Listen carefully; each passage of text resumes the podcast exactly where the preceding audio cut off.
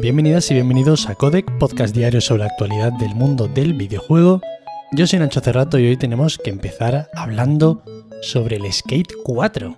Y es que se ha mostrado un nuevo gameplay filtrado en su fase pre-alfa.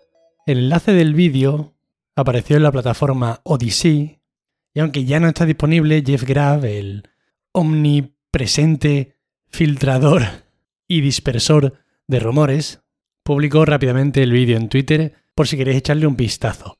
Os lo enlazo de hecho en las notas del episodio. Como he dicho antes, se trata de una pre-alfa, pero creo que lo importante del juego, lo importante de un juego de skate, que básicamente bajo mi punto de vista es, bueno, todo lo que no sea andar, ¿no? Al fin y al cabo estar montado en un monopatín.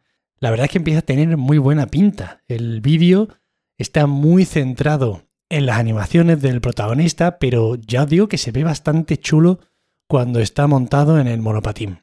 Pega un poco el bajonazo cuando se ve al personaje dándose un paseíto y corriendo, pegando volteretas con un poquito de más fantasía de la cuenta, pero como ya os digo parece más bien un testeo bastante espartano de las animaciones, de las caídas y de los golpes, y a mí personalmente me ha animado mucho cómo se ve.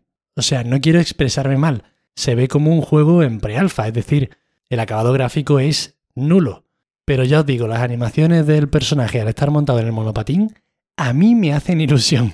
Porque bueno, a esto le quedaría mucho, en principio. Y hace mucho tiempo que no tenemos un juego bueno de skate, por lo que ojalá que salga bien esto. Recordemos que los que se están encargando de este juego son los de Full Circle, que se están encargando especialmente de pulir ese game feel del juego y las animaciones, y en principio Electronic Arts les da todo el tiempo que necesiten. Recordar también que este juego fue anunciado en 2020, en junio de 2020, y la idea pues es traer a un mundo con las tendencias actuales un juego de skate. Entiendo que con un mundo abierto, quizá con cierto componente multijugador, etcétera, etcétera, etcétera. Fijaos que ayer yo acabé muy quemado con Electronic Arts y creo que ni siquiera habían hecho nada, pero simplemente me acordé de ellos y de lo mal que les está yendo últimamente, lo mal que están haciendo las cosas, pero mira, esto pinta bien. A ver si con suerte los dejan muy tranquilitos como a los de Respawn y bueno, y salen buenos juegos de aquí. Lego Star Wars de Skywalker Saga supera los 3,2 millones de copias vendidas en sus primeras dos semanas. O sea, es bastante bestia.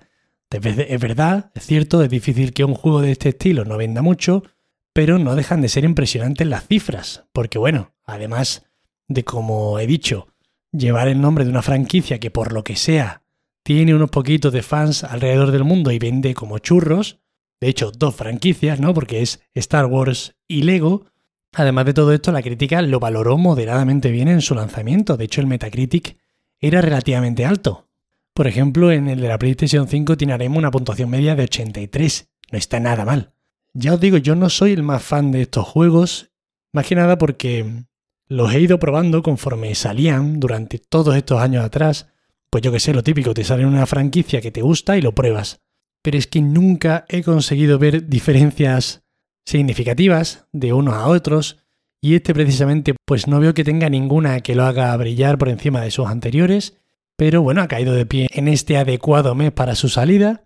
Están todas las películas, por lo que entiendo que también es muy cómodo de decir, venga, pues ahora me juego esta trilogía, ahora esta otra. Te deja cierta libertad a la hora de ponerte a jugar con él. Son accesibles para todos los públicos, pero de verdad, a mí me gustaría un pelín salto de ambición en los juegos de Lego porque me apetece jugarlo, me apetece que me gusten, pero nunca les veo yo la gracia, sinceramente. Nunca se la he visto ni con esta franquicia ni con ninguna otra. Y lo he intentado ¿eh? muchas veces. En cualquier caso, bueno, ojalá que siga todo tan bien y sigan vendiendo como churros. Amazon Studios está trabajando en la adaptación de It Takes Two, Además, parece que Dwayne Johnson, la roca, la cabeza y la sonrisa más grande de toda la Tierra y de todo Hollywood, podría ser el protagonista. Así lo revelaba Variety añadiendo, además, bueno, sabíamos que se estaba gestando una adaptación de It Takes Two, no sabíamos quién la estaba llevando a cabo, y eso es lo que ha confirmado Variety, y además ha dicho que en colaboración con Amazon estaría Seven Bucks Production los responsables de películas como las nuevas de Jumanji, también con La Roca como prota, que no están nada mal si me preguntáis a mí, sinceramente. yo eché un rato agradable. Y Jungle Cruise, que no la he visto, pero por lo visto tampoco está nada mal para echar el rato. Y además han confirmado a varios miembros más de la producción, como podrían ser Dani García y Hiram García, aparte del propio Dwayne Johnson, La Roca, que quizá eso sería protagonista. Además, los guionistas serían Pat Casey y Josh Miller, responsables de las adaptaciones de Sonic, que sobre todo esta segunda ha funcionado tremendamente bien. Y estos dos estarían junto a Joseph Fares y Oscar Cuolontis, los que, bueno, representarían en cierto sentido Hazel Light Studio, el, estudio que creó originalmente It Takes.